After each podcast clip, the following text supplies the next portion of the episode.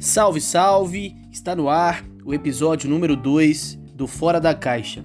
O seu, o meu, o nosso podcast que traz dicas valiosíssimas para você se dar bem no mercado de trabalho. E claro, sou Davidson, é um privilégio estar com vocês. Um galo sozinho não tece um amanhã. São as palavras de João Cabral de Melo, que faz menção à importância do trabalho coletivo. Dentro das instituições, o interesse coletivo deve sempre prevalecer ao interesse individual.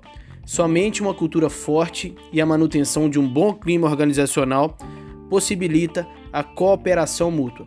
E a cultura só se fortalece onde existe engajamento. E aí, você sabe o que é engajamento? Utilizado em diferentes contextos, é uma referência ao modo como alguém se relaciona com algo. Esse é o tipo de sentimento que serve para evidenciar preferências ou mesmo a luta por um ideal. Independente da situação, no entanto, um aspecto parece claro: quanto mais engajado, melhor. Por isso, vale a pena se aprofundar um pouco mais no assunto e entender suas possibilidades e significados. Ser engajado é uma forma de demonstrar comprometimento. Isso mostra que você realmente se importa com algo. Engajamento também significa acreditar naquilo que está sendo feito.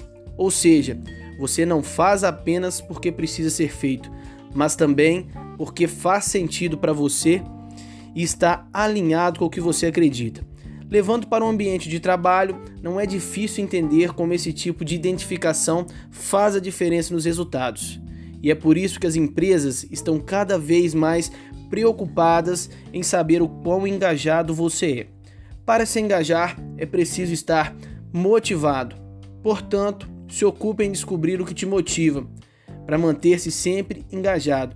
Pessoas engajadas são sempre convidadas a assumir novos desafios, cargos de lideranças, o que é uma oportunidade para se mostrar competência. Está aí um comportamento que te colocará em evidência em um processo seletivo ou até mesmo nos projetos que você já desenvolve dentro da instituição que você atua. Busque o meio de evidenciar isso, né, seja através da entrevista de emprego ou dentro mesmo das atividades que já estão sendo feitas. Se jogue de cabeça.